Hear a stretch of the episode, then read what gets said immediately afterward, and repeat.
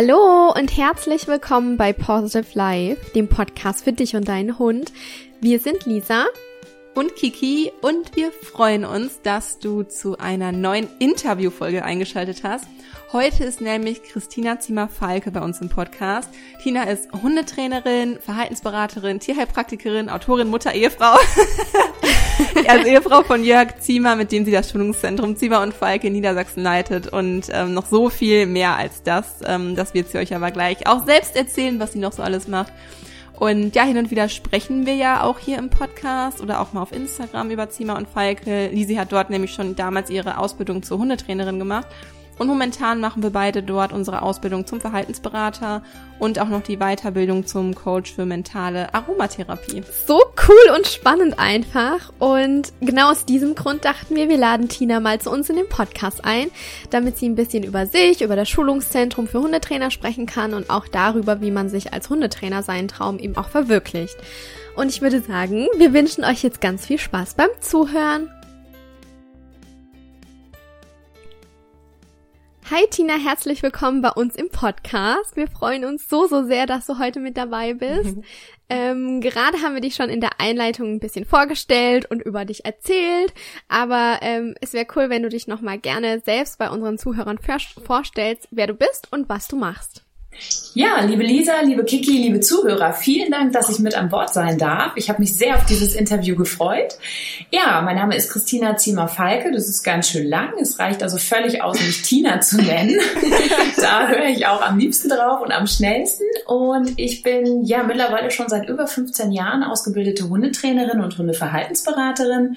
Und habe eigentlich meinen Hauptfokus darauf gelegt, angehende Hundetrainer auszubilden. Das heißt, ich darf sie dabei begleiten, wie sie professionell Hundetrainer werden und ihre Hundeschule eröffnen. Und das ist natürlich was, was richtig viel Spaß macht. Ansonsten ähm, habe ich noch ein Privatleben ganz nebenbei. Das ist ja immer bei dem Thema Hund so ein bisschen schwierig, weil man so voll in diesem Thema aufgeht.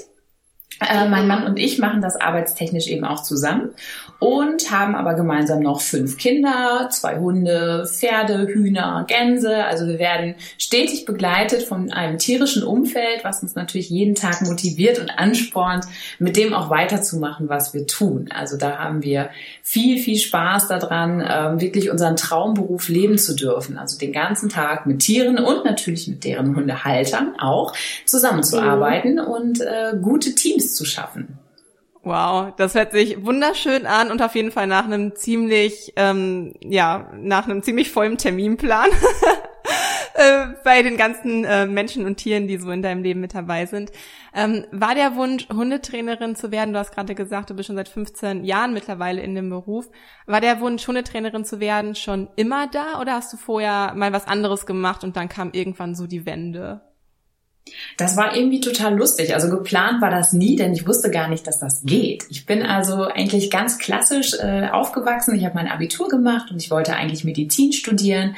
Das hat vom NC her aber erst gar nicht so gereicht. Und dann habe ich so ein freiwilliges ökologisches Jahr gemacht und habe ein Jahr Seehunde aufgezogen und trainiert, was schon mal sehr geil war.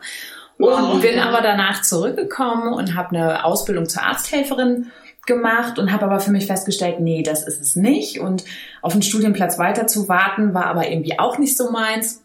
Und hatte mir zwischendurch einen Hund angeschafft, ne? der sollte mich eben begleiten. Und dieser Hund zeigte eben gewisse Verhaltensauffälligkeiten. Also bin ich dann in unsere Hundeschule gegangen vor Ort und habe da fleißig trainiert, aber man hatte mir immer den Hinweis gegeben, nee, also ich glaube, der Hund ist so verhaltensgestört, der sollte eingeschläfert werden. Okay. Und das ist natürlich was, was viele Hundehalter kennen, wie die einfach sagen, hey, das geht gar nicht, ne? Das ist so ein netter Hund und ja, der rastet zwischendurch bei anderen Hunden aus, aber irgendwie im Grunde ist er ja doch ganz nett.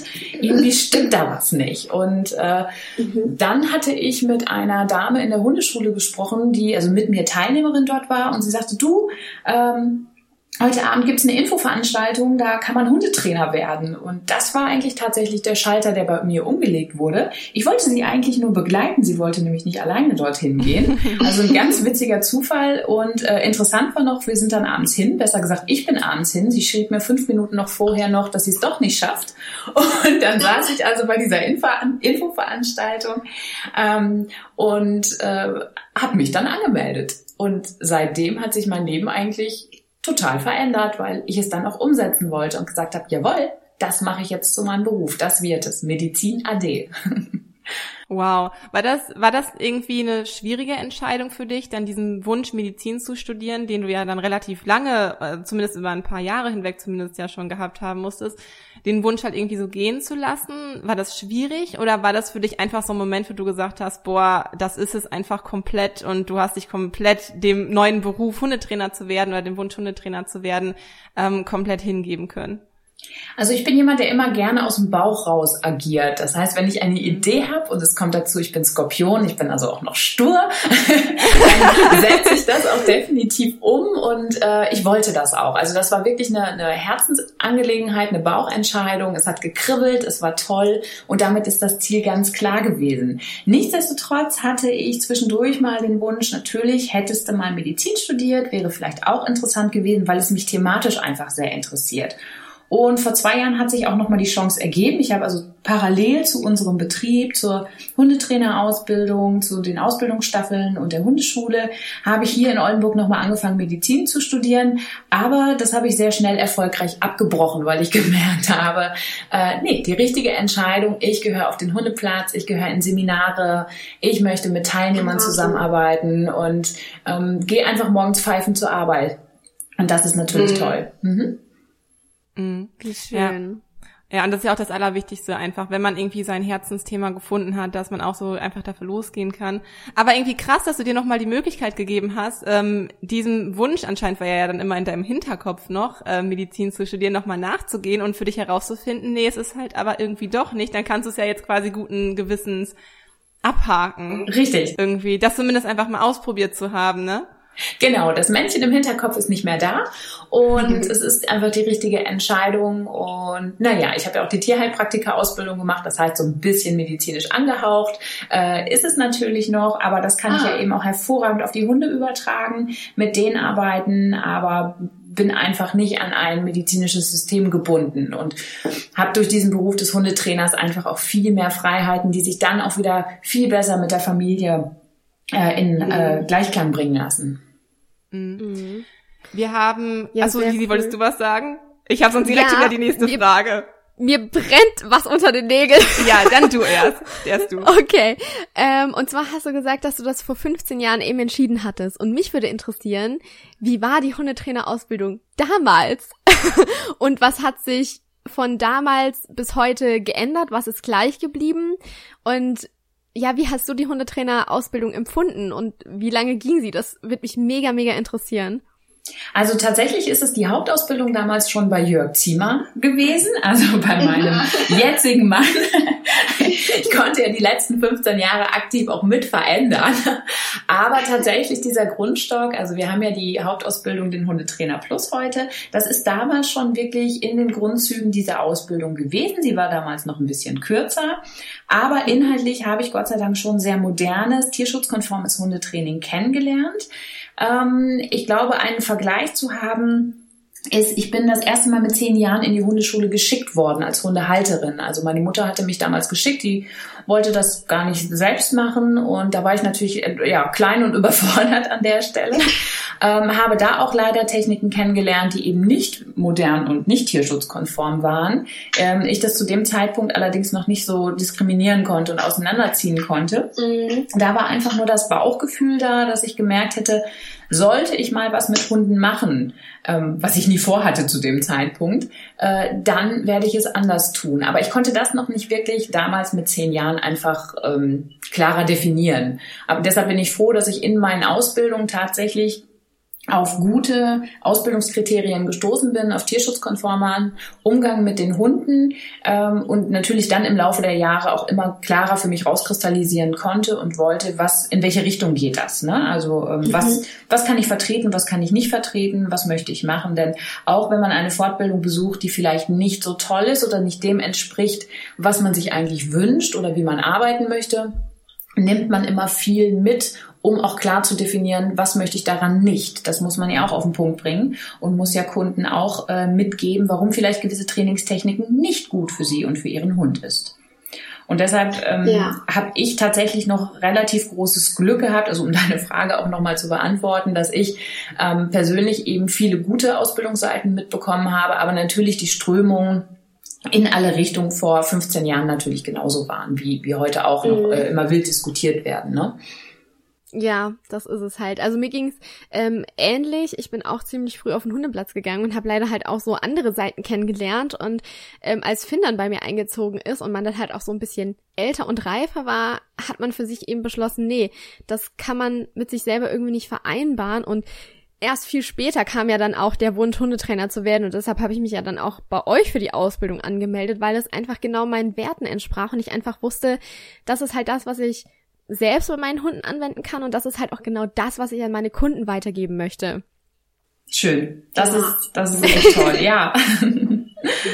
Ja, und das ist ja auch einfach super wichtig, dass man als Hundetrainer oder generell, wenn man mit Tieren arbeitet, einfach seinen eigenen Weg findet, weil wenn man jetzt mal irgendwie über ganz Deutschland guckt, was immer noch so für unterschiedliche Trainingstechniken und mit welchen Methoden teilweise gearbeitet wird, ist es geht teilweise echt noch krass auseinander, immer noch finde ich. Und ähm, von daher finde ich es auch einfach super wichtig, ähm, dass man da auch ein, oder dass du auch, Lisa, eine Anlaufstelle hattest oder wir jetzt haben mhm. und wir uns irgendwie an euch wenden können, weil wir einfach ganz genau wissen, okay, ähm, tierschutzkonform zu arbeiten hat einfach auch oberste Priorität. Ja. Ähm, und ich glaube, dass es auch einfach für unsere Zuhörer, die ja auch einfach den Fokus auf Mensch-Hund-Bindung legen, einfach ein ganz, ganz wichtiger Punkt ist. Also genauso wie für uns. Und da einfach als Hundetrainer hinzugehen und auch seine eigene ähm, Philosophie oder sich zu trauen, auch als Hundetrainer, gerade wenn man neu ist und wenn man relativ noch am Anfang ist, sich zu trauen, seine eigene äh, ja, Trainingsphilosophie halt irgendwie zu entwickeln. Ich finde das ist super wichtig als Hundetrainer. Oder wie denkst du darüber? Also jeder Hundetrainer geht bestimmte Dinge ja auch irgendwie ein bisschen anders an. Absolut. Die eigene Persönlichkeit spielt eine ganz große Rolle und danach entscheiden Hundehalter auch. Also es geht nicht nur darum, ein hohes und gutes Fachwissen zu haben, sondern auch darum, mag ich den Hundetrainer und ähm, kommt er mir empathisch vor. Denn mhm. äh, die Hundehalter müssen natürlich Vertrauen aufbauen. Das wollen sie auch aufbauen. Also wir werden ein, ja, wirklich ein enger Vertrauter für den Hundehalter, was ich auch persönlich sehr mag an diesem Job. Und ähm, es ist gleichzeitig aber so, dass Hundehalter, Gott sei Dank, auch immer skeptischer werden. Das bedeutet, mhm. es reicht nicht mehr aus, wenn ich sage, nu, pass mal auf, halt ihn nimm mal nicht, das ist nicht so gut für deinen Hund, sondern ich muss genau erklären, warum man dieses Gerät, dieses Hilfsmittel eben nicht genutzt. Das heißt, ich muss mich schon damit auseinandersetzen, ob etwas gut ist oder etwas schlecht ist, um genau zu argumentieren, dass ich ihm Hinweise geben kann, warum es eben nicht für seinen Hund geeignet ist oder warum die Umsetzung möglicherweise zu einem Fehlverhalten führt. Denn äh, ein Hundehalter wünscht sich ja, dass sein Hund etwas tut, weil er Spaß am Training hat, weil er Spaß an der Gemeinschaft hat. Das ist so ein Teamdingen, ne? Also zwischen den beiden. Mhm. Und ja. alle wollen letztendlich äh, glücklich sein. Und es ist für viele Hundehalter einfach auch total entsetzlich, wenn sie hören, dass der Hund nur einen Sitz macht, weil er Angst vor weiterer Strafe hat. Also aufgrund einer Meidemotivation ein Verhalten umsetzt. Mhm.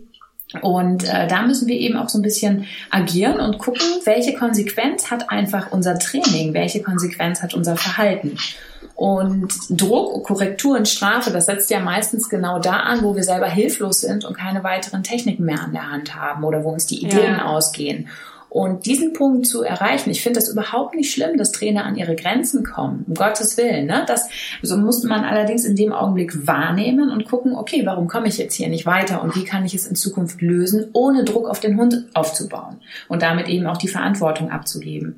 Und da werden Hundehalter eben immer skeptischer und das ist gut, weil das spornt uns Hundetrainer wiederum an. Ne? Also die mhm. Probleme auch wirklich eigenständig zu lösen und zu sagen, jawohl, ich werde mich diesem Thema einfach annehmen und werde nochmal recherchieren, mich fortbilden und gucken, wie man das eben galanter lösen kann, um meinem Kunden und meinem Hund natürlich auch entsprechend gerecht zu werden, so dass die gerne das Training umsetzen, ne? dass der Hund Spaß hat, der Mensch Spaß hat, aber das Training natürlich auch Erfolg zeigt und der Hund vielleicht eben in Zukunft nicht mehr den Garten umbuddelt, ne? sondern eben sagt, hey, ich habe einen besseren Plan. ja, das ist total voll schön, dass du das mhm. sagst, weil also ich habe auch das Gefühl, ähm, das, das merken wir auch bei bei Positive Life Coaching, dass gerade so ein richtiger Wandel stattfindet von den Hundehaltern. Ähm, der Trend geht eben zu mehr auch Entspannung und Ruhe im Alltag und ähm, einfach eine Balance zwischen Ruhe und Auslastung zu finden. Und das ist einfach so schön, auch die Hunde und die Menschen da begleiten zu dürfen. Und wir, wir haben uns, wie gesagt, in unserer Hundeschule jetzt auf den Fokus der Mensch-Hund-Bindung ähm, fokussiert und haben ja auch unseren Online-Kurs rausgebracht. Und am Anfang haben wir echt so gedacht, hm, ist das ne, also ist das das Richtige oder ist es, dass die Leute doch eher ein bisschen Trainingstipps wollen? Aber das Feedback war so groß zur Mensch-Hund-Bindung und das ist einfach so schön zu sehen, wo sich das alles auch so äh, hinentwickelt und dass da gerade auch schon ein ganz großes Umdenken stattfindet. Mhm. Definitiv. Also das erkennen ja. wir auch äh, auf unseren Hundeplätzen, also live, wenn die Leute da sind, nicht nur in den Online-Kursen, sondern eben ja. auch, wenn die Leute da sind, dass sie, auch sich die Inhalte verändern. Ne? Also dass es nicht ja. mehr darum geht, Erziehung und Sitzplatz, tralala. Ähm, genau. Das ist eigentlich immer mehr zweitrangig. Also was spannend ist, ist dieser Unterschied zwischen Anspannung und Entspannung so mhm. dass die Hunde eben auch oder die Hundehalter lernen, jetzt eine Pause einzubauen. Der Hund darf sich entspannen, der muss hier nicht im Sitz 20 Minuten neben mir sitzen, während er mit dem Trainer kommuniziert. Äh, dass eben eine Stunde Lernen auch wirklich viel ist und dass da einfach äh, Pausen reinkommen. Wellness-Zonen haben wir eingebaut, ne? also richtig Entspannungstechniken. Ja. Äh, wir haben mittlerweile Spiel, äh, Therapien nennen wir sie an dieser Stelle. Das ist ganz interessant, wo der Hund lernt oder der Halter lernt, mit seinem Hund zu spielen. Was ein ganz interessantes Phänomen ist, denn ihr wisst ja, Spielen findet nur statt, wenn beide entspannt sind. Entspannt sind. Ja. Sonst findet kein Spielen statt. Und interessanterweise hat der Halter aber oftmals eine kleine Ladehemmung, sich jetzt einfach mal mit dem Hund in die Wiese zu schmeißen oder ausgelassen zu spielen, weil man ja von außen guckt. Ne? Der Performance-Effekt ist ja letztendlich vorhanden. Und mhm. äh, das bedeutet aber, es findet kein Spiel statt. Und wir haben wirklich kleine Kurse geschaffen, wo die Halter auch wieder lernen, sich ähm, fallen zu lassen, wo sie spielen können, um die Bindung aufzubauen, um Oxytocin rauszukitzeln, mhm. um gegen den Stress anzuarbeiten. Und die haben also eine ganz große Begeisterung findet in diesen Kursen einfach statt, wenn so diese erste Hemmung einfach mal weg ist. Aber wir sehen, wie wichtig das ist, denn die Stressachse geht natürlich immer weiter nach oben. Mhm. mhm. Einfach total, ich finde es so wichtig, den Fokus auch ein bisschen, also ich sage, möchte ich sagen, den Fokus vom Hund wegzurichten, aber den Menschen halt eben zumindest gleichwertig mit einzubeziehen, ähm, was die Menschen halt einfach an sich selbst auch nicht sehen. Das ist so oft, dass die ersten Fragen, die uns gestellt werden, Probleme sind, die sich aufs Training beziehen und wir sagen immer in den allermeisten Fällen, Moment mal, wir spulen einmal ein paar Schritte zurück und gucken erstmal, wie sieht euer Zusammenleben eigentlich aus? Wie fühlst du dich als Halter überhaupt in bestimmten Situationen? Ähm, und haben uns haben ja uns, uns auch viel mit dem Thema Stimmungsübertragung auseinandergesetzt. Gerade ähm, was aktuell ziemlich viel aufkommt, sind zum Beispiel Hundebegegnungen, dass die Leute halt lernen möchten, wie kann ich mich beruhigen, ähm, wenn uns Hunde entgegenkommen, wenn das halt einfach ein Thema ist. Ähm, wie kann ich mich da beruhigen? Was kann ich halt selbst irgendwie tun? Und das ist auch ein Thema, was gerade irgendwie super viel kommt, wo die Leute auch einfach langsam bereit sind und verstehen, was für einen krassen Impact ihr eigenes Verhalten auf den Hund hat, was für eine krasse Auswirkungen wir selber auf unseren Hund haben und durch unser eigenes Verhalten. Ähm, hast, welche Erfahrungswerte habt ihr da gemacht? Also gibt es speziell Übungen, die ihr gerne empfehlt, was man machen kann, ähm, um seinen Hund zu unterstützen in solchen Situationen zum Beispiel? Zum Beispiel bei Hundebegegnungen, wenn man sich selber unwohl fühlt. Ja, genau das ist ähm, natürlich immer das häufige Thema, denn der Halter geht natürlich mehrfach am Tag mit seinem Hund raus und wenn man eben ein, zwei schlechte Erfahrungen gemacht hat äh, mit anderen Hunden, dann trägt man diese natürlich mit sich. Und du hast einen wichtigen Teil natürlich schon angesprochen, das ist die Stimmungsübertragung. Das heißt, wie souverän wirke ich jetzt für meinen Hund? Kann ich ihn durch die Situation führen? Und das Tolle ist, dass es so viele Techniken mittlerweile gibt und zwar auch im Alternativverfahren. Also nicht nur diese Klassiker wie ich mache eine Gegenkonditionierung oder eine Umkonditionierung mhm. und eine Stimmungsübertragung, Entspannung auf Signal setzen und solche Geschichten, sondern auch im Bereich tatsächlich ähm, Aromatherapieöle, äh, mhm. ähm, Telling Touch Methoden, äh, Bandagierungstechniken. Also es gibt ganz großartige Mittel und ich habe das Gefühl, in den letzten paar Monaten explodieren die auch wieder richtig und äh, kommen immer mehr wieder nach vorne und das ist toll, weil wir damit auch Zwischenschritte lösen können, weil der Halter kommt ja immer mit einem ganz großen Problem. Für ihn ist das der Leidensdruck bei 100 Prozent. Und wir können, das wisst ihr auch, gerade das Thema Stimmungsübertragung ist etwas ganz Sensibles. Das funktioniert nicht auf Knopfdruck. Also selbst wenn uns der Hundehalter versteht und sagt, ja, du hast total recht, liebe Tina oder liebe Lisa oder liebe Kiki, mhm. ähm, das, was ihr da sagt, ist so, ich übertrage hier Stress über die Leine und so weiter. Ähm, der kann das nicht auf einmal abschalten. Und mhm. er braucht da eine Begleitung. Und diese gibt es einfach, dass man natürlich Gedanken positiv konditioniert, indem man Entspannung in die Situation bringen kann, indem man die Reizgrenzen vergrößert, also zum Training an der Stelle schon mal. Aber wie gesagt, mittlerweile auch durch Sachen wie Thunder Shirts und viele Hilfsmittel drumherum. Wie gesagt, Bandagierungstechniken kommen immer mehr ins Rennen, wo man eben zusätzlich ähm, diese, diese Stresslevel eigentlich nochmal runterfahren kann, sodass der Hund auf jeden Fall ansprechbarer für das Training ist. Und das macht natürlich schon einen großen Erfolg aus. Also selbst wenn das Training noch nicht 100% abgeschlossen ist, aber der Hundehalter sagt, allein durch eine Bandagetechnik oder ähnliches habe ich das Gefühl, ich kann den Hund besser steuern, weil er vielleicht zu 30% weniger Stress zeigt, ist das natürlich schon ein Riesenerfolg. Dieser mhm. Erfolg macht sichtbar, dass der Hund toll ist, dass es eben nicht der böse Hund ist oder man frustriert ist über den Hund. Man fängt wieder an, seinen Hund anders wertzuschätzen. Und das ist, ein, glaube ich, ein ganz wichtiger äh, Schlüsselmoment, dass man seinen Hund wieder ganz anders wahrnimmt, besser mit ihm umgeht, das Training optimiert und daraus wieder resultiert, dass wir bessere Ergebnisse im Training haben. Kannst du einmal ganz kurz auf diese Bandagetechnik eingehen, was so das Prinzip von den Bandagetechniken ist und wie man es anwenden kann? Mhm, also es geht darum, dass man so elastische Binden, nenne ich sie jetzt einfach mal, äh, besorgen kann. Und es gibt verschiedene Wickeltechniken. Ähm, es hat eigentlich im ersten Schritt damit zu tun, dass der Hund durch ein Körperband ähm, so ein bisschen eingewickelt wird. Und dieses Einwickeln, diese Berührung des Bandes löst letztendlich eigentlich die Propriozeption aus. Das heißt, der Körper ist in der Lage, sich wieder selbst wahrzunehmen. Das ist etwas, ähm, was viele Hunde nicht mehr können. Übrigens speziell ängstliche Hunde, unsichere Hunde. Ne? Man sagt so gern, die sind mhm. außer sich äh, oder aggressive Hunde, die stecken gerade nicht in sich drin, sonst würden diese Reaktionen nicht kommen. Und durch diese Körperbandagen, man kennt das vielleicht von kleinen Kindern, von Säuglingen, wenn die unruhig sind, die werden mit so einem Moltontuch, werden die gepuckt. Die werden so mhm. eingedreht. Dann liegen die ganz eng äh, und schlafen meistens ganz entspannt und ruhig, weil sie einfach diese Enge auch noch durch den Mutterleib gewöhnt sind ähm, und sind viel entspannter. Und ein ähnliches Prinzip läuft eben mit diesen Bandagen ab oder mit einem Thundershirt. Das heißt, der Körper wird so ein bisschen erinnert, wer er ist. Die Zellen erinnern sich wieder, es ist also auch wissenschaftlich nachgewiesen und der ganze Körper beruhigt sich wieder. Er findet wieder so ein bisschen zu sich und die Reaktionen des Hundes sind wieder ähm, ja einschätzbarer. Ne? Der Hund reagiert nicht so heftig, er ist steuerbar durch den Halter, er ist ansprechbarer und das macht die Sache natürlich sehr attraktiv. Mhm. Ja, es hört sich super interessant an und habe ich tatsächlich noch gar nicht gehört. Also klar von dem Thundershirt schon, ähm, aber nicht, dass Bandagetechniken tatsächlich auch in dieser Situation helfen können. Ähm, super spannend. Da lese ich mich auf jeden Fall mal weiter ein, weil ja alles, was wir unterstützen tun können, gerade bei ängstlichen oder unsicheren Hunden, wie du ja gesagt hast, ist einfach super wichtig und super hilfreich. Genau. Müsste man ähm, vielleicht manchmal auch die Halter einwickeln, um mehr Sicherheit zu bekommen. Genau, ja, also vielleicht gar nicht so eine schlechte Idee. Äh, ja, tatsächlich. Also wir wickeln auch Halte ein, das klingt jetzt natürlich ein bisschen spooky, wir machen keine Mumien, um Gottes Willen.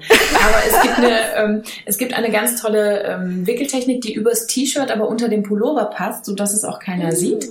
Das ist hinten am Rücken gewickelt und gibt mehr Stabilität. Ihr wisst selber, wenn man einen Gewinnertag hat und gut drauf ist, dann geht man aufrechter. Ja, man hat mehr mhm. Platz, alles ist toll. An Verlierertagen, wie ich sie so gerne nenne, ähm, ist der Oberkörper meistens nach vorne gezogen, die Schultern hängen. Damit geben wir unserem Hunden natürlich kein gutes Beispiel. Und mit dieser Bandagetechnik fühlt es sich für den Hundehalter so an, dass er ein bisschen nach hinten gezogen wird. Er geht also aufrechter und das Schöne ist, es wurde ja nachgewiesen, dass wenn ich die Körperhaltung verändere, auch in meinem Gehirn eine Veränderung umsetze und eine andere Hormonzusammensetzung auch bekomme. Und dies bedeutet, dass ich auch die Laune damit tatsächlich wieder nach oben bringen kann. Und wenn man sich eben nicht dauernd selbst daran erinnern will, dass der Körper hochgeht, macht es in der Tat schon Sinn, so eine kleine Rückenbandage zu machen. Die ist auch wirklich nicht schlimm, keine Sorge.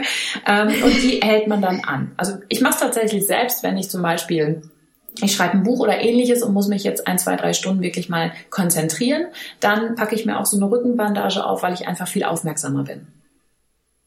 Voll interessant, das ist voll gut. Ja, ja, also das ist äh, ganz süß. Wir lernen das gerade in dieser NAB-Ausbildung, natürlich mhm. aktiv berühren. Dort werden genau solche Techniken auch nochmal vorgestellt. Weil eben die Problematik da ist, dass ängstliche und aggressive Hunde einfach vermehrt auftreten oder auch Tierschutzhunde. Es werden immer mehr Tierschutzhunde importiert. Wir haben einen großen Zulauf in Deutschland und die müssen auch einfach erstmal ankommen dürfen. Und da helfen solche Techniken einfach extrem. Deshalb ähm, sind wir da auch gerade ganz heiß auf diese Fortbildung. Mega schön, ja. Die interessiert mich ja. auch sehr. Ja, ähm, ich würde gerne noch mal ein paar Schritte zurück in ein anderes Thema reinspringen. Und zwar haben wir ganz viele Zuhörer, die uns sagen, oh, ich bin so unzufrieden in meinem Beruf und ich würde aber so gerne auch mit Hunden arbeiten, aber ich traue mich nicht so richtig in die Selbstständigkeit hinein. Kann man überhaupt davon leben, Hundetrainer zu sein und 100 Prozent auch Hundetrainer sein? Ähm, und haben einfach ganz viele Leute, die sich einfach diesen Weg auch wünschen, ja, in den Weg mit Hunden zu gehen, beruflich. Und vielleicht kannst du da nochmal, du hast damals gesagt, bei dir fing alles an mit der Hundetrainer-Ausbildung, auch bei Jörg.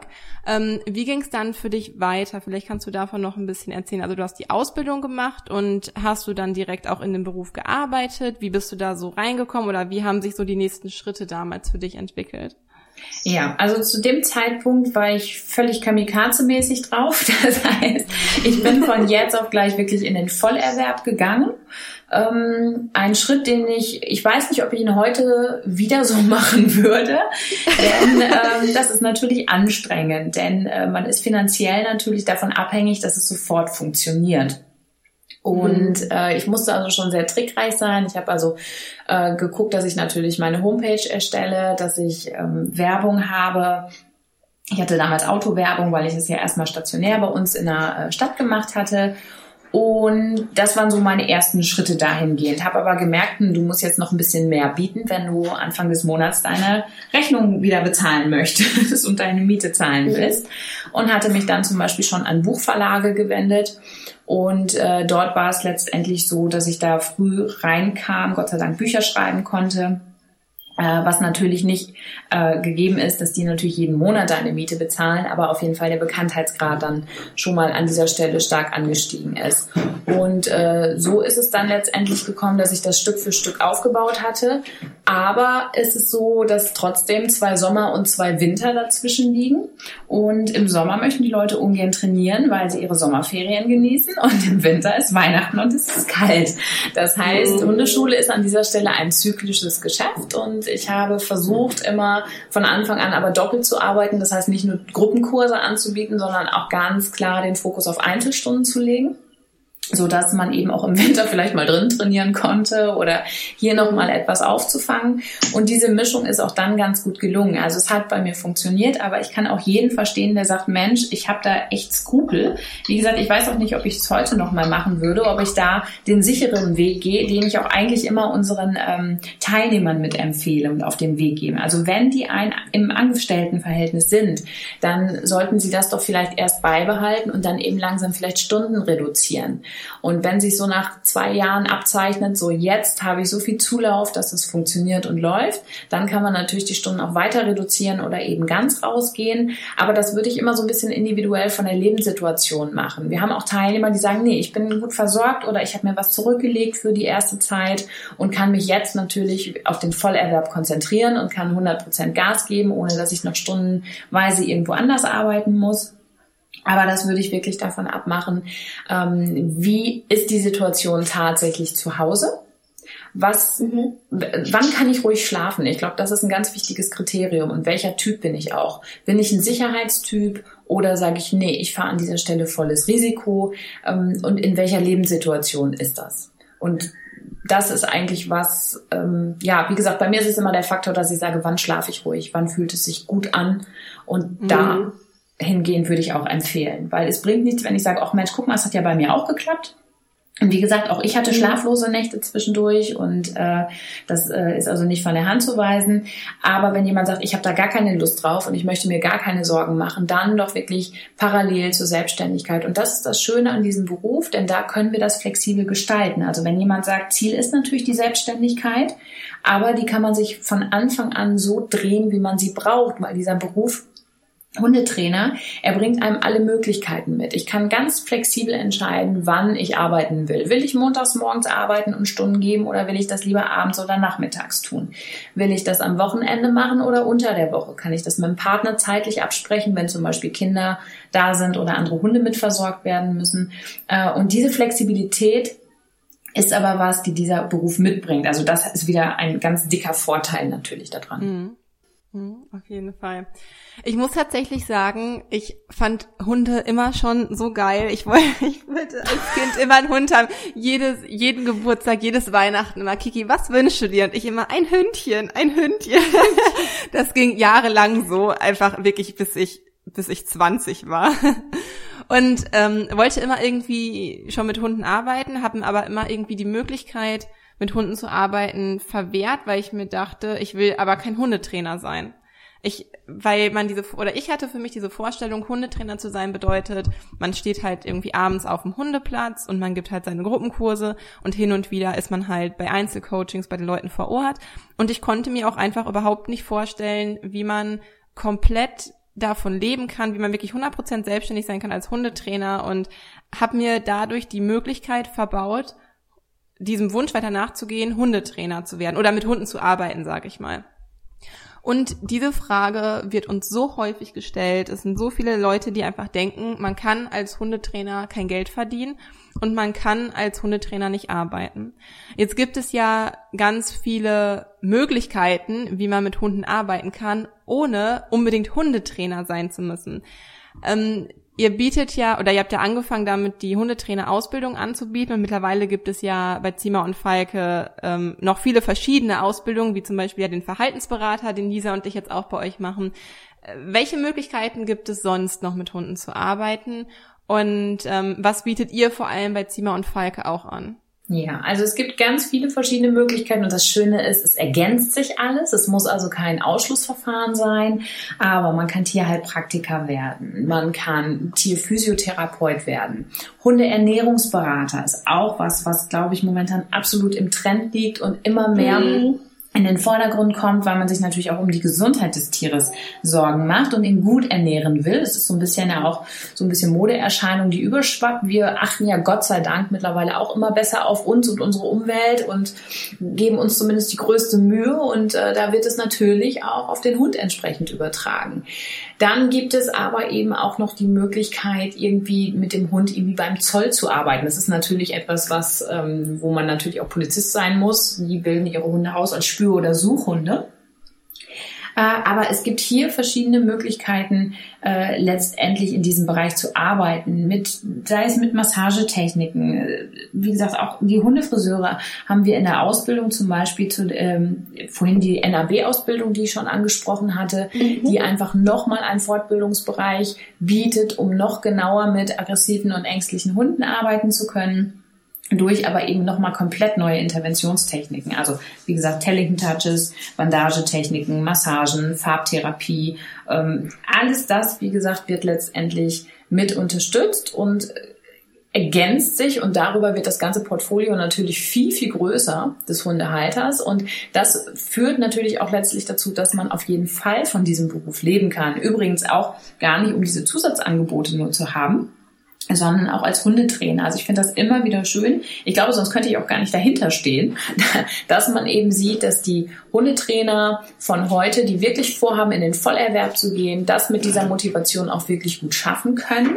Äh, umgekehrt diejenigen, die aber sagen, ich mache das aber vielleicht nur zehn Stunden in der Woche, was ja auch eine ganz bewusste Entscheidung dazu ist, genauso glücklich in diesem Job sein können. Ne? Also das funktioniert und es wird eben auch klappen, wenn man sagt, alles klar, ich bin bereit, mich fortzubilden, ich bin bereit, Zeit äh, und Wissen in meine Selbstständigkeit zu stecken und dann klappt das auch mit dem Vollerwerb. Es gibt viele gut laufende Hundeschulen, die äh, das wirklich fünf Tage die Woche, sechs oder sieben Tage die Woche wirklich gut umsetzen können. Und der Trend geht auch dahin, dass die Hundeschulen größer werden und Mitarbeiter eingestellt werden. Das war wiederum mhm vor zehn Jahren ungefähr noch gar nicht so der Fall. Also da war das so, du machst dich selbstständig, ne, dann wird das funktionieren. Aber jetzt merken wir das immer mehr, dass wir von anderen Hundeschulen beispielsweise auch angeschrieben werden und die fragen, Mensch, können wir bei euch im Newsletter irgendwie eine Stellenausschreibung positionieren? Na klar könnt ihr das, ne? Nachwuchs wird gesucht und dann geben wir mhm. das natürlich an der Stelle gerne weiter. Also von daher doch wird das ein Beruf definitiv mit einer guten Zukunft. Und gute Hundetrainer können wir gut gebrauchen. Es ist ja auch total die gute Möglichkeit für Menschen, die vielleicht erstmal in diesen Beruf reinfühlen wollen und gucken wollen, ob eine Selbstständigkeit sich überhaupt daraus für sie ergeben kann oder für sich überhaupt in Frage kommt, sich eben halt in der Hundeschule anstellen zu lassen. Äh, gerade das ist ja auch total der Vorteil, dass jetzt Hundeschulen halt auch Mitarbeiter einstellen und einfach größer werden möchten. Ähm, wenn man vielleicht für sich einfach noch nicht weiß, ob man zu 100 Prozent selbstständig sein möchte als Hundetrainer. Ja. Würdest du sagen, ähm, oder was, was aus deiner Erfahrung heraus interessieren sich die meisten, die in den Beruf mit Hund einsteigen möchten, trotzdem gerade noch für den Hundetrainer? Also ist das schon die größte Anlaufstelle noch? Das ist momentan auf jeden Fall die größte Anlaufstelle, denn es bringt ja die Basis mit sich. Also diese Spezialisierung in dem Bereich hinter Verhaltensberater oder NRB-Berater oder auch Ernährungsberater, das ist meistens so ein bisschen äh, gekoppelt. Also selbst wenn man es umgekehrt macht, stellen wir mal wieder fest, das heißt, die Leute melden sich beispielsweise für den Ernährungsberater an äh, machen die oftmals sogar den Hundetrainer danach mhm. noch, weil sie da einfach Blut geleckt haben und mhm. gesagt haben, ich will noch mehr wissen. Und das ist eigentlich, zumindest bei uns, ist das immer diese Grundlage, ähm, mit der man einfach sehr gut umgehen kann. Und wir merken es auch bei Berufen, die wir einfach nicht ausbilden, wie zum Beispiel, wir machen keine Hundefriseurausbildung bei uns, werden aber oftmals von Ausbildungsgängen mit gebucht äh, in dem Augenblick, äh, dass wir zum Beispiel den Teil übernehmen, Ausdrucksverhalten, Kommunikation, Verhalten beim Hund. Also auch da läuft es überall mit ein. Und die Leute gucken schon über den Tellerrand. Also es findet sich alles wieder. Ähm, aber wie gesagt, für die Leute ist so dieses Grundfundament schon Hundeverhalten, ja. Was ist aktuell so dein Lieblingsthema? Ist es, also ist es, also ist es wirklich komplettes Hundetraining oder gibt es aktuell, weil du dich auch gerade weiterbildest, was du gerade erzählt hattest, äh, irgendwie das oder schwankt das mal das mal das oder gibt es so ein Kernthema oder ein Herzensthema für dich? Nee, ich glaube tatsächlich. Also ich erinnere mich gerade mal die letzten 15 Jahre zurück, ob es irgendwas gab, wo ich gesagt habe, yeah, damit möchte ich jetzt die nächsten 1000 Jahre arbeiten. Ähm, nee, es schwankt tatsächlich. Und ich glaube, also ich lasse mich auch gerne immer leiten und gucken, das ist neu, das interessiert mich, ich setze mich damit auseinander und diesen Impuls bringt man natürlich immer mit. Es gibt so einen schönen Spruch, der heißt, Energie folgt der Aufmerksamkeit. Ja. Und ähm, so ist es auch tatsächlich. Das bedeutet, damit, wo ich mich gerade auseinandersetze, und es gibt ja so Momente, wo man sagt, aha, schöne Grüße vom Universum, da soll ich mich ja. womit auseinandersetzen. Und dann tue ich das auch einfach und dann bringe ich das mit ein. Und in den letzten 15 Jahren habe ich noch nie einen Fall gehabt, der identisch mit einem anderen Fall war. Und das macht diese Sache so wahnsinnig attraktiv. Also das, dafür liebe ich meinen Job, dass ich also nicht mhm. ähm, eine tägliche Routine habe und durch diese ganzen vielen Möglichkeiten wie man dem Kundenpaar begegnen kann was man ihnen anbieten kann, ähm, bin ich eigentlich total dankbar, dass es nicht nur so eine Sache gibt, sondern ähm, wenn ich beispielsweise sage, ich empfehle diesem Hund jetzt ein Zander-Shirt und der Halter guckt mich schräg an, so nach dem Motto, ja klar, jetzt wickle ich ja auch noch meinen Hund ein und er möchte irgendwie was ganz anderes haben, ja, dann gucke ich in meinen Werkzeugkoffer und kann sagen, hey, dann machen wir was anderes, wo er eben nicht schräg guckt, sondern sagt, das passt viel besser für mich und für meinen Hund und dann kann er das eben auch sehr authentisch natürlich ähm, auf seinen Hund übertragen. Und äh, von daher, nee, also ich habe tatsächlich kein Lieblingssteckenpferd. Es ist ähm, es hat immer gerade damit zu tun, wo steckt man gerade. Also auch selbst in, in welchem Lebensabschnitt. Ich bin ja nun auch 37 mittlerweile und arbeite heute völlig anders als vor 15 Jahren oder auch anders als vor 10 Jahren. Und ich freue mich tierisch darauf zu wissen, wie ich mit 47 arbeite oder mit 57 mhm. und was dann einfach, einfach passiert oder Jörg und ich werden bald wieder ins Ausland fliegen, wahrscheinlich nach Griechenland und werden dort ähm, im Tierschutz äh, nochmal unterstützen. Und das ist auch wieder ein völlig anderer Schlag, weil es völlig andere Menschen sind, die einfach auch ganz andere Bedürfnisse haben für den Umgang mit ausländischen Hunden vor Ort. Das ist nochmal, ja. also da lernen wir auch da wirklich nochmal von denen. Und zwar nicht nur, also die haben nicht unbedingt eine Trainerausbildung, die haben auch nicht unbedingt das Fachwissen an dieser Stelle, wie Jörg und ich es mitbringen, aber sie haben die Erfahrung vor Ort und darüber lernen wir mhm. extrem viel und das macht Spaß.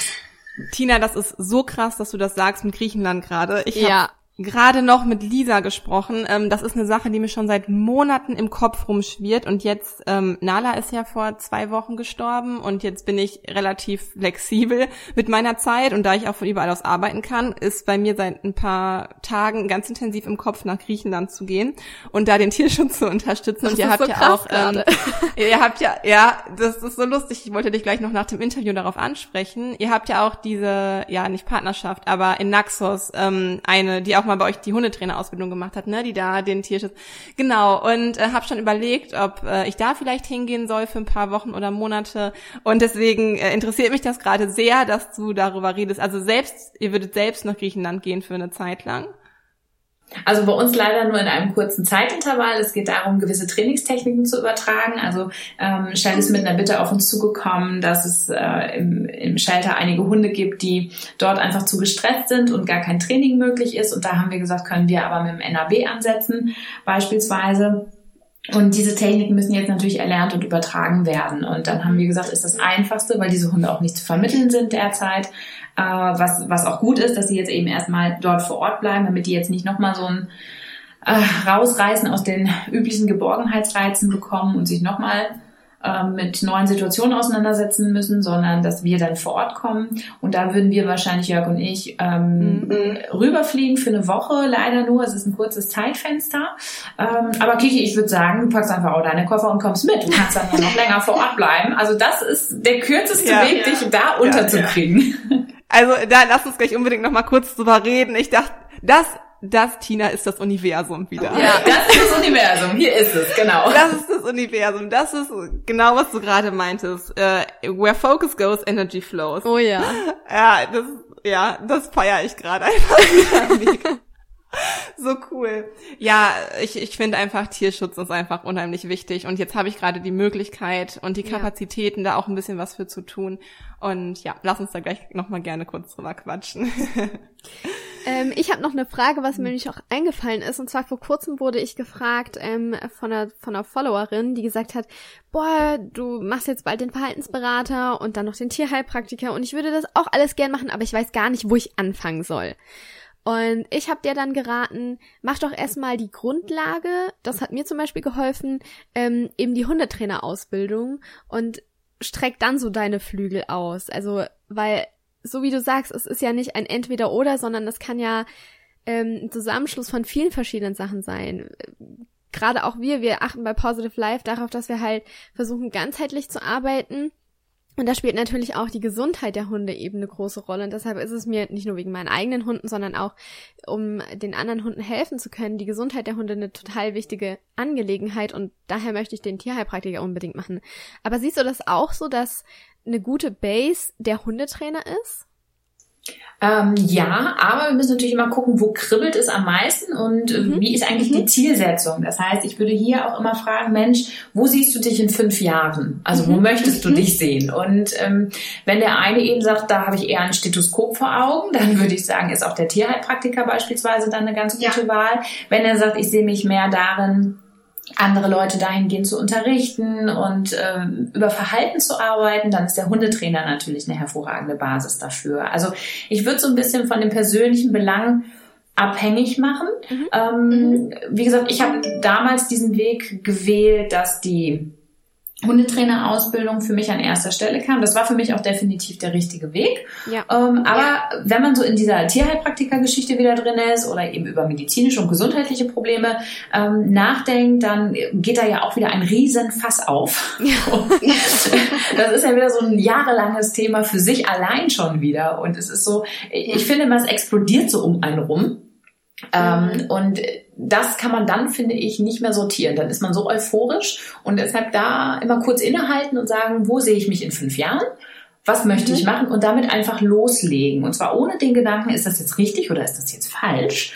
Das wird schon mhm. richtig sein. Wenn es irgendwo im Bauch kribbelt, und ich meine kein Magengeschwür, sondern ich meine, dass es sehr positiv kribbelt in dem Augenblick, äh, dann damit loslegen. Dann wird es für diese Entscheidung, für diesen Moment das Richtige gewesen sein. Und selbst wenn man nach zwei Jahren feststellt, dass man sagt, das war eine tolle Ausbildung, das habe ich mitgemacht, aber jetzt will ich noch mehr oder jetzt möchte ich mhm. mal ganz mhm. bewusst etwas anderes, ähm, dann auch hier wieder fragen, passt das jetzt in mein Leben, kribbelt es und weitermachen. Voll der gute Tipp. Also wirklich mal zu überlegen, wo sehe ich mich in fünf Jahren? Also, ne? Das, das ist eigentlich voll, weil dann hat man ja meistens ein Bild vor Augen und sieht sich irgendwo stehen. Mega cool. Mm, ja. Ich habe noch eine Frage, die, ähm, die mich mega interessiert, weil als Selbstständiger hat man ja einfach immer unheimlich viel zu tun und es meistens oder in allermeisten Fällen auch äh, weitaus über einer klassischen 40-Stunden-Woche. Und äh, für Lisa und mich war es am Anfang in der Selbstständigkeit, wir haben ja auch erst nebenberuflich selbstständig gearbeitet und ich bin ja jetzt voll vollständig in der Selbstständigkeit, war es gar nicht so einfach, uns zeitlich zu organisieren. Und du hast fünf Kinder und 100 Hunde, Katzen, Pferde, Hühner. Unglaublich. Und diesen Job halt auch noch. Ähm, wie bekommst du das alles in deinem Alltag unter? Auch noch deine ganzen Weiterbildungen, ähm, die du ja auch ständig am Laufen hast, die du selber machst. Wie bekommst du das in deinem Alltag alles unter? Also ich würde sagen, es gibt zwei Sachen. Einmal viel Humor und, und die, die andere Geschichte ist, dass ich das ja nicht nur alleine mit meinem Mann zusammen mache, sondern wir werden unterstützt durch ein ganz tolles Mitarbeiterteam. Also wir haben mhm. mittlerweile um die 25 feste Mitarbeiter. Wir haben einen tollen Dozentenstamm, der zusätzlich nochmal mit dazukommt. Also wir werden unterstützt und ähm, es ist ein sehr stabiles und tolles Team, auf das ich auch überhaupt nicht mehr verzichten möchte. Alleine wäre das absolut nicht zu handeln. Und äh, ich muss sagen, da bin ich auch einfach in den letzten Jahren, glaube ich, hoffe ich, zum guten Teamplayer geworden, äh, um das eben mit aufrechterhalten zu können. Aber äh, das kann ich auch nur jedem angehenden Hundetrainer auch schon empfehlen, dass man für sich auch klar entscheidet, wo liegen meine Fachkompetenzen, worin bin ich gut. Und das ist meistens, also ich bin, ich nenne mich immer gerne als Fachidiot, ich bin Hundetrainer und darin bin ich auch echt fit. Aber ich habe zum Beispiel keine Lust, weil ich es überhaupt nicht kann, mich mit der Buchhaltung auseinanderzusetzen. Oh, ja, genau, ich merke, Thema, ja. Oh, ja. Ihr seid ganz bei mir. Äh, ja. Das bedeutet, ich habe mich irgendwann hingesetzt und habe gesagt, so, das wird jetzt outgesourced. Mhm. Ja, äh, also da ging es dann schon los mit den ersten Mitarbeitern, weil es kann nicht sein, dass ich pfeifend auf dem Hundeplatz stehe und Spaß habe, aber eigentlich die Krise kriege, weil ich nicht nach Hause will, weil ich jetzt die Buchhaltung noch machen muss. Ja, ähm, ja. Und so ist das, also auch wenn ich jetzt eine lange Berufserfahrung schon habe, ähm, fangt so früh damit an, wie es geht, euch da Unterstützung zu holen an den Punkten, wo ihr keine Lust zu habt. Das ist ganz wichtig. Okay. Und also würdest du schon sagen, frühzeitig anfangen und frühzeitig auslagern oder wann, wann findet man den besten Zeitpunkt heraus? Ich glaube, da tun Kiki und ich uns noch so ein bisschen schwer damit. Wir wollen alles selber machen und vieles selber machen und nicht wirklich was abgeben.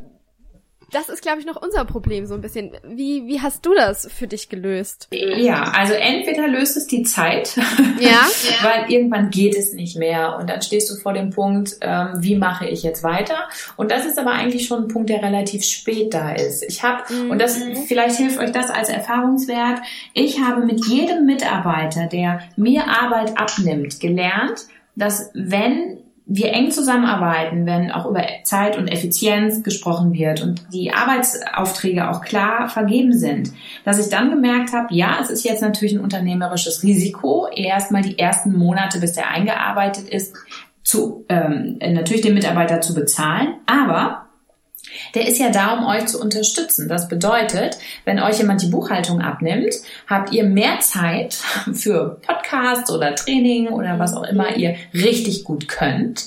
Äh, und letztendlich ist der Punkt eigentlich da, das ist also das ist die eine finanzielle Geschichte, die sich doch auf Dauer lohnt, gerade wenn man eben zeitlich an seine Grenzen kommt. Und die andere Geschichte ist, dass man sich auch fragt, habe ich wirklich Bock da drauf? Und es gibt Themen, auf die hat man in der Selbstständigkeit so gar keinen Bock.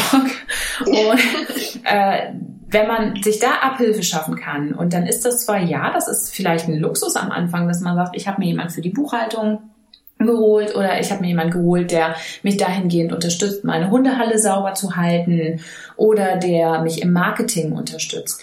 Ähm, dann ist es interessanterweise so, also ich habe diese Fehler auch gemacht, ich habe das so lange rausgezögert, wie es ging und ich wollte das erstmal alles alleine machen, dann wusste ich nämlich, es wird so gemacht, wie ich das will. Aber interessantes, andere können das auch, die machen es vielleicht anders, die gehen über einen anderen Weg. Aber wenn das Ziel klar gesteckt ist, werden sie das Ziel auch erreichen. Und es hat natürlich so ein bisschen auch mit Loslassen zu tun. Aber es entlastet uns. Und äh, ich muss sagen, auch viele Mitarbeiter, also 25 Mitarbeiter, das ist eine Hausnummer und zwischendurch kommen auch die ein oder anderen Problemchen auf oder auch nochmal die persönlichen Gespräche und und und. Also euer Aufgabenfeld wird sich auch nochmal dadurch verändern, aber es ist ein Weg, der sich absolut lohnt.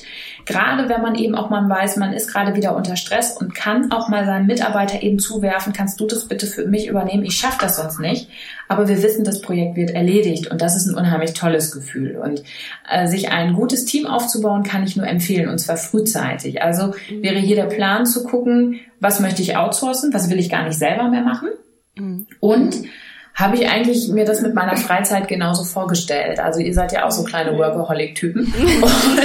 da wäre es eben vielleicht auch mal zu sagen, hey, was wäre, wenn ich pro Tag anderthalb Stunden mehr Zeit hätte?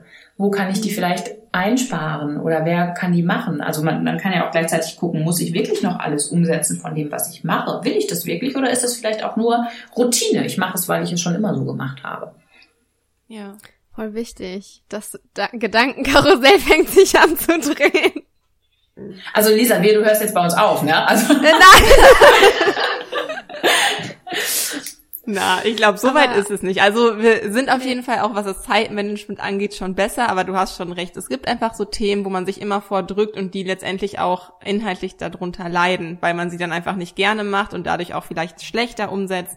Gerade was das Thema Buchhaltung angeht. Ich, boah, ich glaube, das ist einfach so ein, was auch einfach viele Leute nicht gerne machen. Buchhaltung. Ja, auf jeden Fall äh, was, das wir noch weiter angehen könnten. Genau. Ähm, mich interessiert noch, ähm, um das thematisch, das, das Thema Hund thematisch einmal hier irgendwie abzuschließen, was dich am meisten am Training und an der Arbeit mit Hunden und mit Menschen fasziniert. Was dir am allermeisten Spaß macht in deinem Alltag, in deinem beruflichen Alltag. Das ist eigentlich den Beweggrund rauszufinden, warum sich dieses Team zum Beispiel, also die kommen ja zu uns, wenn sie ein Problem mit ihrem Hund haben, warum sie sich in einer Sackgasse befinden. Äh, also wie es dazu mhm. gekommen ist, was, äh, weil viele wünschen sich ja, wenn man sich einen Hund anschafft, dass der Hund eine Bereicherung für das eigene Leben ist. Man stellt sich das vor, schönes Wetter, der Hund läuft frei, der Hund hört auf jedes Signal, was man gibt, alles ist schön. Und im Alltag sieht es meistens nicht so aus. Und mich interessiert, wie ist es dazu gekommen? Also welche Moralvorstellungen, mit welchen wertschätzenden äh, Ideen gehen die Leute ins Training? Wie kommt es zu diesen Missverständnissen? Und wenn ich diese rausgefunden habe, macht es mir einen Heidenspaß zu erklären, warum das so ist. Ich glaube, deshalb bilde ich auch umgekehrt genauso gerne Hundetrainer aus, um denen dieses Rüstzeug mit an die Hand zu geben, damit sie das mit ihren Hundehaltern auch erleben dürfen. Dass sie eben genau klein detailliert wissen, wo müssen sie nachfragen, wo müssen sie nachsetzen. Und da geht es eben nicht nur um die reine Lerntheorie, sondern äh, eben auch um die Wertschätzung Wertschätzung der Persönlichkeit Mensch, mhm. um die Psychologie des Menschen, die Beweggründe. Ähm, das heißt nicht, dass wir alles toll finden, was uns der Kunde sagt. Also es, ist, es gibt Situationen, da kommen die Leute irgendwie mit dem Stachelhalsband und würgen ihren Hund und die machen es so, weil sie es immer so gemacht haben. Und da muss man natürlich in dem Moment Ruhe, ruhig bleiben und auch hier ist aber tatsächlich erste Priorität rauszufinden, warum tut er das? Und das mhm. Tolle in Anführungsstrichen daran ist, dass man eben hört, äh, dass es dass sie es einfach so benutzen, weil es wurde ihnen mitgeteilt und da können wir natürlich aufklären. Also das ist ja das Faszinierende daran und können diesen Menschen helfen, dass er in Zukunft ohne ein Stachelhalsband mit seinem Hund spazieren gehen kann. Und das ist natürlich ein Riesenerfolg, äh, wo wir auch tierschutzkonform super arbeiten können, wenn äh, der Halter eben bereit ist, das natürlich mit umzusetzen. Und das Tolle ist, das sind sie. Ne, die wollen anders mit den Hunden umgehen und das ist einfach ein Riesenschritt und das liebe ich an diesem Beruf. Das ist toll mhm. und in den letzten, ich hatte es vorhin schon gesagt, aber in den letzten 15 Jahren ist kein Fall wie der ein andere gewesen und das ist so attraktiv. Also man muss immer so ein bisschen Sherlock Holmes spielen. Ein bisschen Rätsel raten. ja, aber die Leidenschaft und die Begeisterung merkt man dir auch einfach mit jedem Wort total. an. Ja, das, Ach, das schön, kommt danke. einfach total an. Ja. Schön. Wenn es, wenn es eine Sache gäbe, die wir Menschen von unseren Hunden lernen könnten, was wäre das? Ich glaube, ein wichtiger Punkt ist, eins nach dem anderen zu machen. Hunde leben in der Gegenwart. Wir neigen ja dazu, während wir in der Gegenwart leben, noch die Vergangenheit zu analysieren und in der Zukunft zu denken und zu planen. Und das haut so ein Hund natürlich völlig aus den Schuhen und uns eigentlich ehrlich gesagt auch. Also durch die ganze Technik ist alles höher, schneller, weiter geworden und das stresst ungemein. Das ist nicht gut für unser Hormonsystem. Und ich glaube, da, wenn wir wieder so ein bisschen mehr denken würden wie ein Hund, würde uns das schon gut tun Mhm. Dass wir uns eben mit einer Sache beschäftigen und nur mit einer nach der anderen. Und wenn ich auch noch eine zweite Sache sagen darf, ist es, glaube ich, ähm, dass wir Menschen oft nicht respektvoll und wertschätzend mit uns Menschen umgehen. Und das finde ich etwas, was sehr schade ist, dass also auch der Trend dahin geht, dass wir oftmals mit Hunden besser umgehen als mit unseren eigenen Artgenossen, also mit uns Menschen untereinander. Und dass wir da mal gucken sollten, wie ein Hund auf uns zugeht. Und die sind völlig wertfrei. Ja. Ne, die ja. nehmen uns so, wie wir sind und stellen sich auf unsere Special Effects ein und reagieren darauf. Und das finde ich eigentlich sehr, sehr schön. Also ich glaube, da könnten wir Menschen uns nochmal eine Scheibe von abschneiden oder uns zumindest den Hund als Vorbild setzen und ein zukünftiges Ziel. Ja, das ist echt schön. mega schön. Ja, auf jeden Fall. Ja, ähm, wir sind fast am Ende vom Interview. Total schade, die Zeit ging aber so mega schnell so rum. schnell. ähm, und zum Schluss stellen wir tatsächlich unseren Interviewgästen immer noch drei ganz besondere Fragen. Und ähm, die erste Frage, was ist tatsächlich eure nächste Vision? Oh je, jetzt hast du was gefragt. Ähm, also im Moment sind wir gerade in der Phase, also Jörg und ich stecken gerade selbst in vielen eigenen Ausbildungen, die wir gerade selbst durchlaufen. Und die möchten wir halt natürlich in Zukunft auch an den Mann bringen, also eben auch an den Hundehalter, dass er natürlich das Verhalten mit seinem Hund noch mehr verbessern kann, dass wir noch mehr Techniken an der Hand haben. Und ähm, es gibt also so insofern, weil es gerade so ein Zwischenstadium ist, eigentlich in Anführungsstrichen nur das große Ziel, weiterhin unseren Job zu machen, viele tolle Hundetrainer auszubilden, die zu unterstützen, die mit an die Hand nehmen zu können, dass sie sich auch immer an uns wenden können und natürlich auch unsere Hundehalter zu begleiten in der Hundeschule, so dass Jörg und ich mit unserem gesamten Team einfach ein toller Ansprechpartner um alle kynologischen Belange eigentlich sind. Das ist uns sehr, sehr wichtig, dass wir für die Menschen da sein können. Das ist mhm. eine schöne Vision. Mhm. Ja, und dann haben wir noch, also die zweite Frage wäre, ähm, hast du denn ein Lieblingsbuch, ein Lieblingsmotto, ein Lieblingszitat, gerne auch von allen dreien irgendwas, was du mit uns und unseren Zuhörern teilen möchtest? Also ich glaube, mein Lieblingsspruch im Hundetraining, der ist, der ist gerade so brandaktuell bei uns immer, ist immer, dass wir eben sagen, denkt immer dran, wenn es ums Lernverhalten geht, wir kriegen immer das, was wir belohnen. Das ist nicht immer unbedingt das, was wir haben wollen. Ne? Also wenn der Halter eben nicht so gutes Timing hat oder sowas. Mhm. Äh, das ist schon etwas, was uns eigentlich begleitet, weil dieser Satz sagt eigentlich alles aus. Ich kann die ganze Lerntheorie reinstecken, ich kann die ganze Mensch-Hund-Beziehung reinstecken. Ja. Ähm, ich, ja. Man muss darüber nachdenken, was man belohnt und damit wird der ganze Umgang zwischen Hund und Halter äh, nochmal verändert, ne, zum Positiven hin. Und daher finde ich diesen Satz eigentlich sehr, sehr wichtig. Äh, und das ist so, würde ich sagen, das, was ich heute zu diesem Zeitpunkt sagen würde. Ja, sehr, sehr cool. cool. Sehr guter Spruch. Gibt es noch etwas, was dir besonders auf dem Herzen liegt oder was du unseren Zuhörern gerne noch mitgeben möchtest?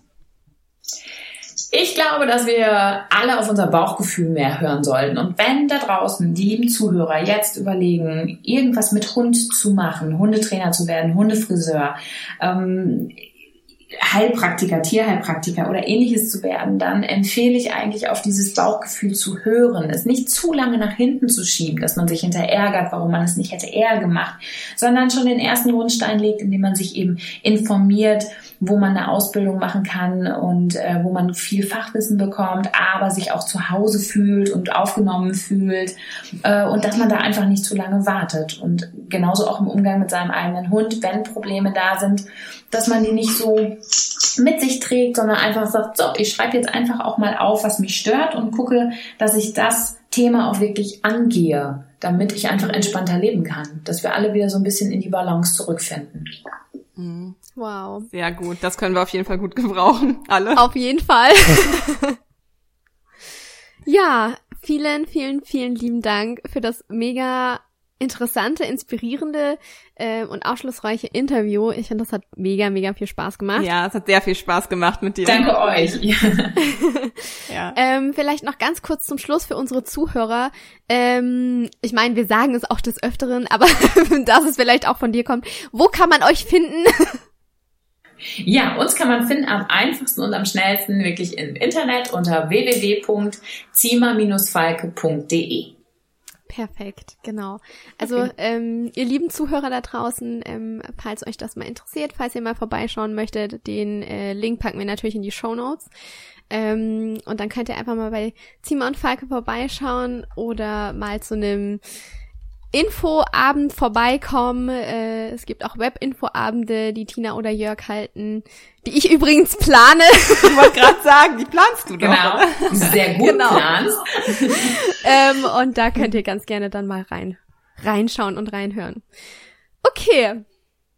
Ja, das war's leider schon. Also auch von mir nochmal von Herzen danke, liebe Tina, dass du heute dabei gewesen bist und dass du uns deine wertvolle Zeit und deine ähm, deine wertvollen Informationen und äh, Ansichten über das Leben mit uns geteilt hast. Also tausend Dank dafür und alles, alles Liebe für dich. Sehr gerne. Ich danke euch und alles Liebe für euch. Es hat Spaß gemacht. Ihr macht einen tollen Job. Großartig.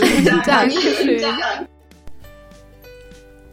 Was für ein tolles und authentisches Interview und ich glaube, nun könnt ihr auch verstehen, warum wir uns dort so gerne weiterbilden und wenn auch ihr auf der Suche nach einer Ausbildung oder nach einer Weiterbildung im Bereich Hund seid, dann können wir euch Tina und Jörg wirklich ähm, mit ihrem Schulungszentrum nur von Herzen empfehlen. Schaut mal gern auf deren Seite vorbei, www.zima-falke.de. Den Link findet ihr auch in unseren Show Notes. Da könnt ihr die Kundenberaterinnen anrufen. Die haben immer ein offenes Ohr und beantworten alle eure offenen Fragen. Ihr könnt euch auch zu einem, äh, auch zu einem kostenlosen Info-Webinar anmelden. Und vor allem, ich glaube, das ist so die Message, geht für eure Träume los und verwirklicht sie. Das ist, ähm, wir haben es getan und ich glaube, glücklicher könnten wir nicht sein, oder Kiki? Ja, ja, ja, total. Ja. Also das ist halt echt eine super coole Chance und Schaut da super gerne mal vorbei. Genau, und bevor wir euch jetzt in diesen wundervollen Tag entlassen, haben wir noch ein kleines Goodie für euch. Tina und Jörg haben nämlich exklusiv für euch, für unsere Positive Live-Zuhörer, ein Video zum Thema trennungsbedingte Störung aufgenommen, welches ihr euch kostenlos anschauen könnt. Ja, genau. Den Link dazu findet ihr nämlich unten in unseren Show Notes. Lasst es euch nicht entgehen und profitiert von, ja, von Tinas und Jörgs Wissen, was einfach so umfangreich ist. Und das ist so eine coole Möglichkeit, die euch Tina und Jörg gerade einfach geben, dazu zu lernen. Völlig umsonst. Ähm, ansonsten gibt's auch ganz viele andere coole Webinare, die man sich auf deren Seite noch ansehen kann. Aber schaut erstmal in den Shownotes vorbei. Vielen Dank an dieser Stelle für die Möglichkeit auch und eure Mühe, liebe Tina und auch lieber Jörg an dieser Stelle. Und ja, damit sind wir jetzt auch am Ende dieser Folge angelangt. Wir hoffen, sie hat euch gefallen. Wir wünschen euch ähm, ja noch einen sonnigen und wunderschönen Tag. Lasst es euch gut gehen. Stay positive. Deine Kiki. Und deine Lisa.